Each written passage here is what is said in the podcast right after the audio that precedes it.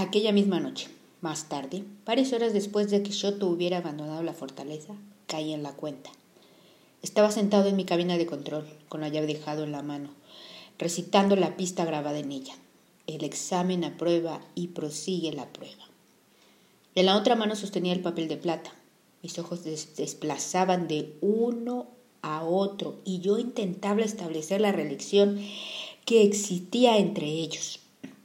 Llevaba horas haciéndolo y no llegaba a ninguna conclusión.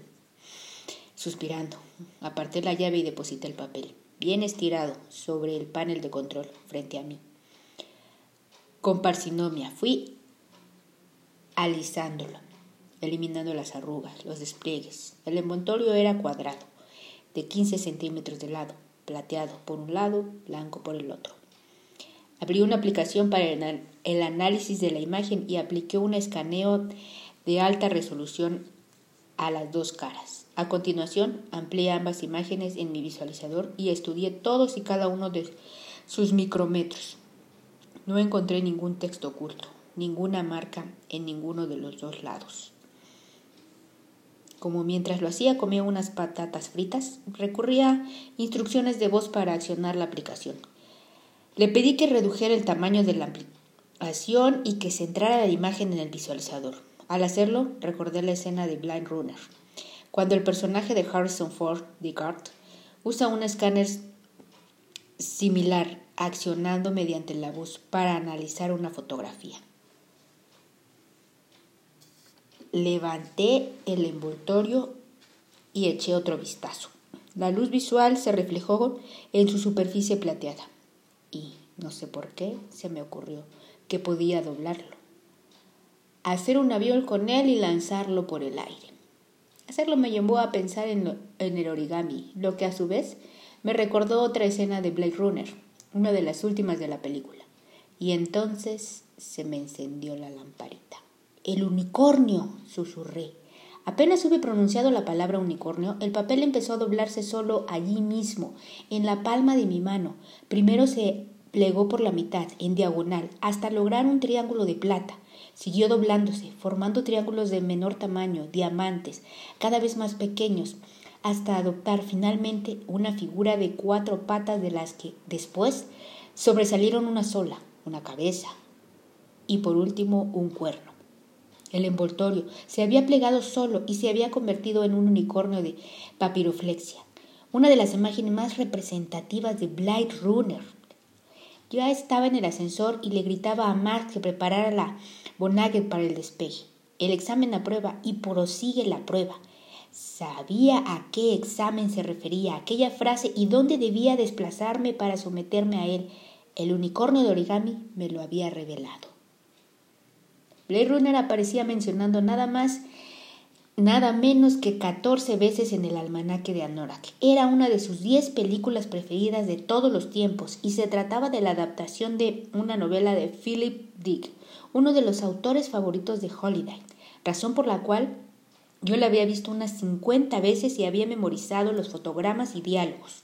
Mientras la cruzaba el espacio, subí la versión íntegra de la película al visualizador y busqué dos escenas concretas. Estrenada en 1982, situada la acción de Los Ángeles en, en el 2019, en un futuro superpoblado e hipertecnológico que no había llegado nunca a hacerse realidad, cuenta la historia de un hombre, Rick Dickard, interpretado por Harrison Ford, que trabaja Ja como Blade Runner, policía especial y que se encargaba de perseguir y matar a réplicas, seres manipulados genéticamente que apenas se distinguen de los humanos auténticos. De hecho, las réplicas actúan como los seres humanos y se parecen a ellos hasta el punto que el único modo que tienen los Blade Runner de distinguirlos es recurrir a un aparato similar a un polígrafo conocido como la máquina Boycats, con lo que los someten a un examen. El examen aprueba y prosigue la prueba. Las máquinas Boycamp aparecen solo en dos escenas de la película, ambientadas en los dos casos en el interior del edificio de Thriller. Una inmensa estructura piramidal doble sede de Tyrell Corporation, la empresa que fabrica réplicas. Entre las estructuras más réplicas en Oasis se encontraban la del edificio Tiller. En centenares de planetas existían copias repartidas por los 37 sectores. Era así como el código para construirlas se incluía en una plantilla gratuita que se entregaba en el software de construcción de Oasis. El Glue Builder, junto con muchas estructuras extraídas de la película y series de televisión, Así que durante aquellos 25 años, cada vez que alguien usaba el World Burler para crear un planeta nuevo en Oasis, podía, si lo deseaba, seleccionar un edificio Tiller de un menú predeterminado e insertar una de sus copias en su simulación para contribuir con ella al perfil de una ciudad urbana y futurista que pretendiera crear.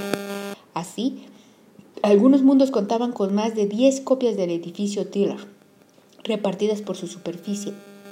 Y yo en aquel momento me encontré moviendo el culo a la velocidad de la luz para alcanzar el más próximo de aquellos planetas, un mundo de temática cyberpunk llamado Renox, situado en el sector 22. Si mis sospechas eran fundadas, todas las copias del edificio Tiller tenían una entrada oculta en la segunda puerta a través de las máquinas de Voidcraft, situadas en el interior. No me preocupaba encontrarme a los Sixer porque era imposible que hubieran bloqueado el acceso de la segunda puerta, teniendo en cuenta que existían miles de copias del edificio Tiller repartidas por centenares de mundos distintos. En cuanto llegué a Axe Reynolds, encontrar una réplica del edificio Tiller me llevó apenas unos minutos. Era imposible no verla una estructura inmensa, construida en forma de pirámide, que cubría un área de varios kilómetros cuadrados y se elevaba por encima de la mayoría de las estructuras circundantes. Apunté hacia la primera copia del edificio que encontré y puse rumbo a él. Llevaba activado el dispositivo de invisibilidad que mantuve activado para llevar la Bonnewood hasta una de las plataformas de aterrizaje del edificio. Después bloqueé la nave y activé su sistema de inseguridad confiado en que serían suficientes para evitar que me la robaran, allí no funcionaba la magia, por lo que no podía minimizarla y meterla en el bolsillo, dejarla en el vehículo estacionado al aire libre, en un mundo cyberpunk como era a Renox, era como pedir a gritos que te lo robaran. La Bonagel sería una presa a batir para la primera banda de cyberrock líder que pasara por allí y la viera. Abrí la plantilla del edificio Tiller y la usé para localizar un ascensor de acceso al terrado que quedara cerca de la plataforma donde se había aterrizado. Cuando lo encontré, introduje el código de seguridad que venía por defecto en la plantilla y crucé los dedos. Tuve suerte y las puertas se abrieron con un zumbido. Fuera quien fuese el que había creado el paisaje urbano de Axe Renox, no se había molestado en modificar los códigos de seguridad de las plantillas. Me pareció que era una buena señal. Probablemente significaba que había dejado todo lo demás como estaba. Me metí al ascensor y descendí hasta la planta 440. Mientras activaba mi armadura y extraía las armas para llegar al lugar que me interesaba debía superar antes cinco controles de seguridad, a menos que la plantilla hubiera sido modificada. Camino a mi destino iba a encontrarme con 50 réplicas de guardias. El tiroteo se inició apenas se abrieron las puertas del ascensor. Tuve que matar a siete, pellejudos, antes de poder salir de la cabina y acceder al pasillo. Los siguientes diez minutos que desarrollaron como el desenlace de una película de John Woo, una de aquellas protagonizadas por Coach Fat como Hard Boiler y The Killer. Puse mis dos armas en disparo automático y apreté los gatillos al tiempo que avanzaba, de la sala en sala, cargándome a todos los PNJ que se atravesaban en mi camino. Los guardas me devolvían las balas, que rebotaban en mi armadura y no me caía nada. Nunca me quedaba sin municiones, porque cada vez que disparaban una ráfaga, otra era teletransportada hasta el cartucho automáticamente. Ese mes iba a pagar una fortuna en la factura de la munición. Cuando, finalmente, llegué a mi destino, pulsé otro código y bloqueé las puertas que acababa de franquear. Sabía que no disponía de mucho tiempo. Por todo el edificio sonaban las armas y los miles de guardias PNJ. Apostados en las plantas inferiores ya debían de estar subiendo para darme casa. Mis pasos resonaron en la habitación, que estaba desierta, salvo un gran búho plantado sobre un pedestal dorado. Me guiñó un ojo, silencioso, mientras yo atravesaba la inmensa estancia, de dimensiones y aspectos catedráticos. Recreación perfecta de la oficina del fundador de Tiller Corporation, Eldon Tiller. Habían copiado con exactitud todos los detalles de la película, suelos de piedra pulida, enormes columnas de mármol, y en la pared que daba a poniente, un ventanal de suelo a techo que ofrecía unas vistas sobrecogedoras del pasaje urbano que se extendían más allá. Junto a él había una gran mesa de juntas y sobre ella la máquina Boycaf. Era del tamaño de un maletín y la parte frontal tenía una hilera de botones sin etiquetar junto a tres pequeños monitores del datos. Al acercarme y sentarme frente a la máquina, ésta se puso en marcha sola. Un fino brazo robótico alargó un dispositivo circular que recordaba un escáner de retina, que situó automáticamente sobre la pupila de mi ojo derecho. En un costado de la máquina había encajado un pequeño fuelle que empezó a subir y bajar, dando la impresión de que ésta respiraba. Miré a mi alrededor, sin saber si aún algún PNJ con aspecto de Harrison Ford, Harrison Ford aparecería para formularme las mismas preguntas las que sometía en Cia John en la película. Llevaba memorizadas todas las respuestas por si acaso, pero transcurridos unos segundos allí no sucedía nada. El fuelle de la máquina seguía moviéndose. A lo lejos, las armas del edificio seguían sonando. Extraje la llave de Jade y, al instante, un panel se abrió a un costado de la máquina y me mostró una cerradura. Introduje la llave en el acto y di media vuelta. La máquina y la llave de Jade desaparecieron al momento, y en lugar apareció la segunda puerta. Se trataba de un portal situado en lo alto de la mesa de junto. Sus bordes resplandecían con el mismo brillo verdoso de la llave, y como en el caso de la primera puerta, parecía conducir a un inmenso campo de estrellas. Me subí a la mesa y la franqué de un salto. Me encontré junto a la entrada a una bolera sórdida decorada a la manera de la época disco, la alfombra estampada de espirales verdes y marrones, y las sillas de plástico de un naranja desvaído. Las pistas de los bolos estaban vacías y mal iluminadas, el local estaba desierto, no había siquiera PNJ tras el mostrador del snack bar. Yo no sabía bien dónde se suponía que me encontraba, hasta que vi Middleton Lanes, escrito en letras gigantes en la pared de la pista. Al principio solo se oía el zumbido sordo de los fluorescentes del techo, pero al poco me parece de que de algún punto situado a mi izquierda procedían unos débiles pitidos electrónicos. Miré en esa dirección y vi un cuarto en penumbras más allá de Snarkback. Sobre la entrada de aquel espacio con aspecto de cueva había un cartel que, en letras de león encendidas, anunciaban que se trataba de sala de juegos. Noté una fuerte ráfaga de viento y el rugido de algo parecido a un huracán que penetraba en la bolera. Mis pies empezaron a recorrer la alfombra y me di cuenta de que arrastraba a mi avatar hacia la sala de juegos, como si allí se hubiera abierto un agujero negro. Mientras el vacío me succionaba hacia la entrada de la sala, vi que en su interior se alineaban unos diez videojuegos, todos de mediados de los ochentas. Cream Factor, Javi Brother, Vigilante, concreto. Un juego que se situaba alejado de los otros, al fondo de aquel cuarto. Black Tiger, Captain, 1987. En el centro del monitor del juego se habían creado un remolino que chupaba desperdicios, vasos de papel, zapatos de bolos, todo lo que no estaba clavado al suelo, incluido yo. Cuando mi avatar se acercó más, yo, deliberadamente, alargué la mano y agarré el joystick de una máquina de Time Pilot. Al instante mis pies se levantaron del suelo mientras el remolino seguía atrayendo a mi avatar inexorablemente hacia él. Para entonces yo casi no podía reprimir una sonrisa de impaciencia.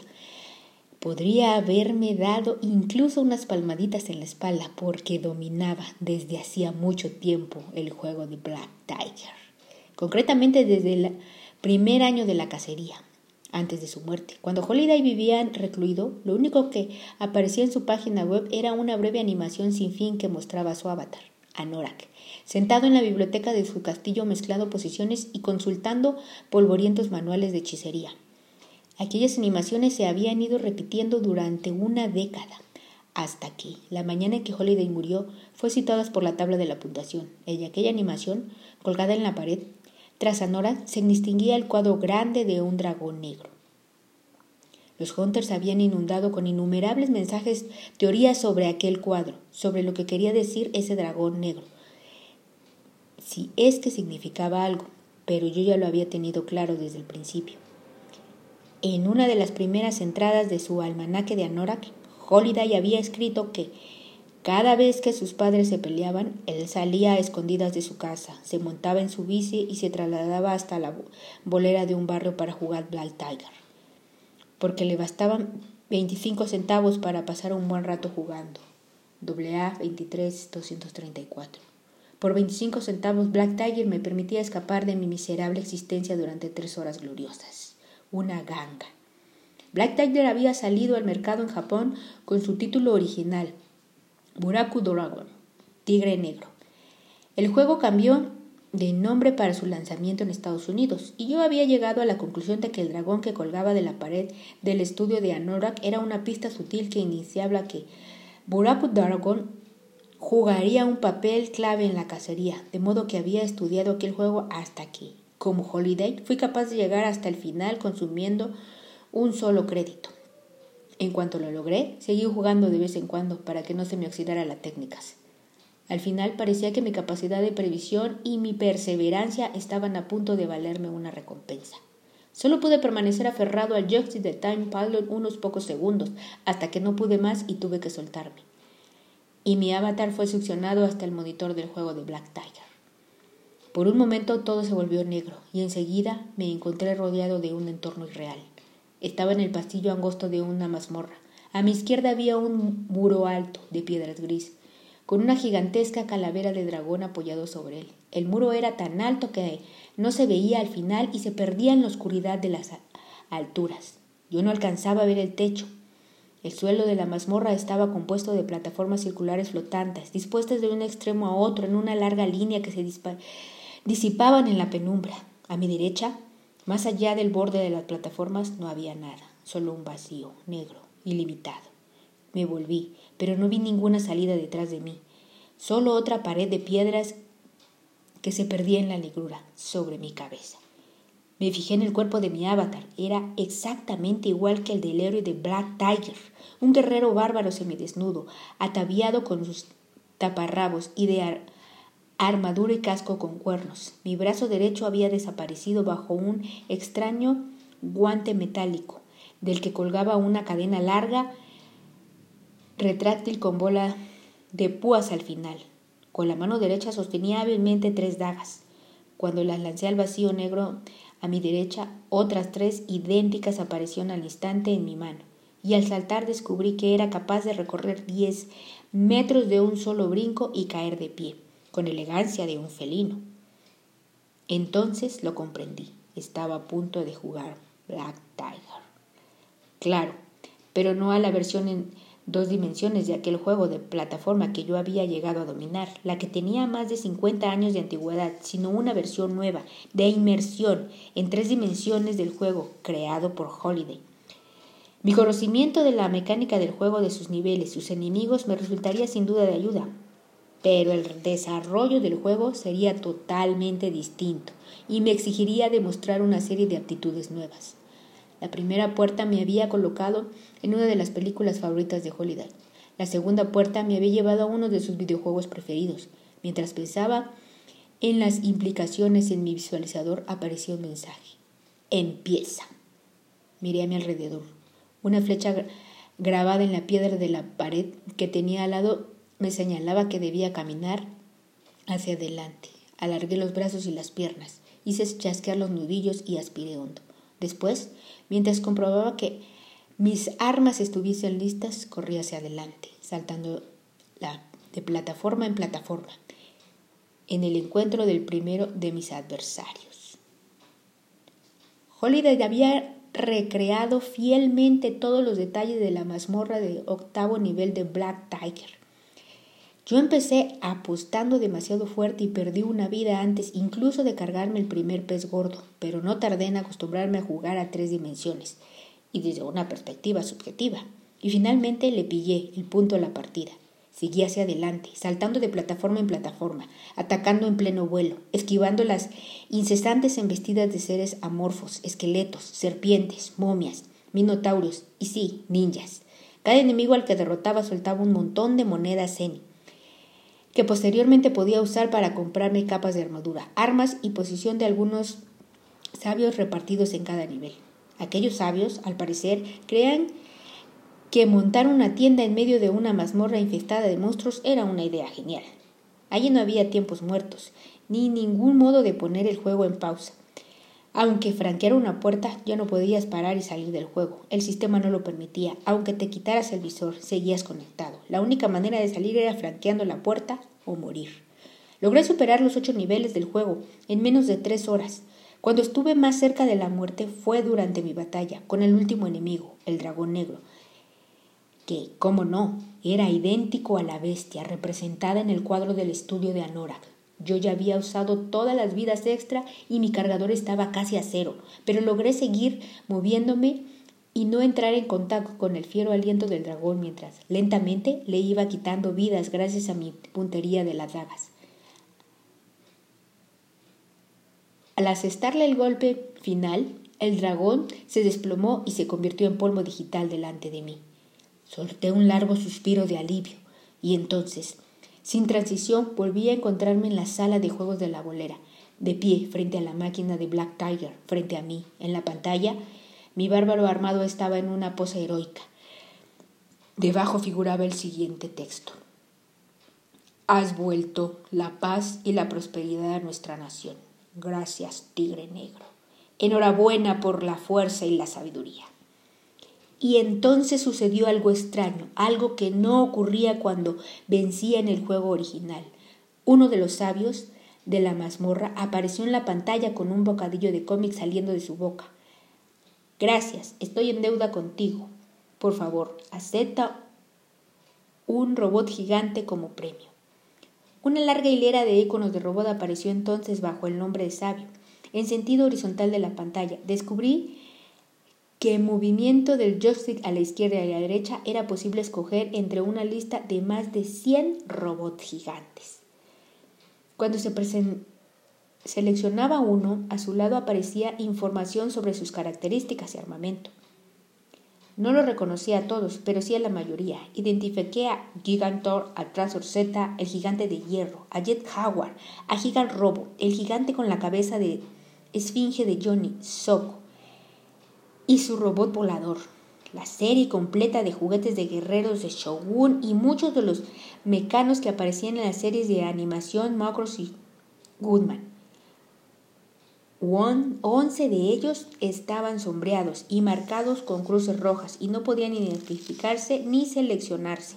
Dedujo que eran los que habían escogido Sorrento y los de Max Caesar que habían franqueado la puerta antes que yo. Como parecía que, en efecto, estaba a punto de recibir una copia real y operativa del robot que seleccionara, estudié con atención todas las opciones, buscando la que pareciera más potente y bien armada, pero me detuve en seco al descubrir a Leopardon, el robot gigante con capacidad para transformarse que usaba Spider-Man, la encarnación de Spider-Man, que aparecía en la televisión japonesa a los finales de los 70. Yo había descubierto su Batman durante mis investigaciones y, por algún motivo, me había obsesionado con la serie. O sea, que a partir de ese momento dejó de importarme que Leopardon no fuera el robot más poderoso de los disponibles. Debía tenerlo de todos modos. Seleccioné el icono y pulsé el botón de disparar. En lo alto de la consola de Black Tiger apareció una réplica de Leopardon de 30 centímetros. Lo agarré y lo añadí a mi inventario. No venía con instrucciones. Y el campo destinado a la descripción del artículo estaba en blanco. Me dije que lo examinaría más tarde, cuando regresara a mi fortaleza. Entretanto, en el monitor del juego Black Tiger, los créditos finales habían empezado a pasar por la pantalla, cubriendo parcialmente la imagen del héroe bárbaro sentado en un trono, junto a una esbelta princesa. Yo leí, respetuosamente, los nombres de los programadores, todos japoneses, salvo el último en aparecer que decía Oasis by the Holiday. Cuando los créditos terminaron, el monitor quedó a oscuras durante unos momentos. Entonces, en el centro apareció un círculo rojo iluminado, dentro del cual se destacaba una estrella de cinco puntas. La punta de las estrellas sobrepasaba el límite del círculo rojo. Un segundo después, en el centro de la estrella roja radiante se formó la imagen de la llave de cristal, girando despacio sobre sí misma. Noté una descarga de adrenalina, porque había reconocido aquella estrella roja y sabía dónde me conducía. De todos modos, tomé varias fotos fijas para curarme en salud. Un momento después, el monitor se oscureció de nuevo y la consola de pie de Black Tiger se fundió y se transformó en una de las puertas de los bordes de color de jade resplandeciente la salida. Solté un grito de triunfo y la atravesé.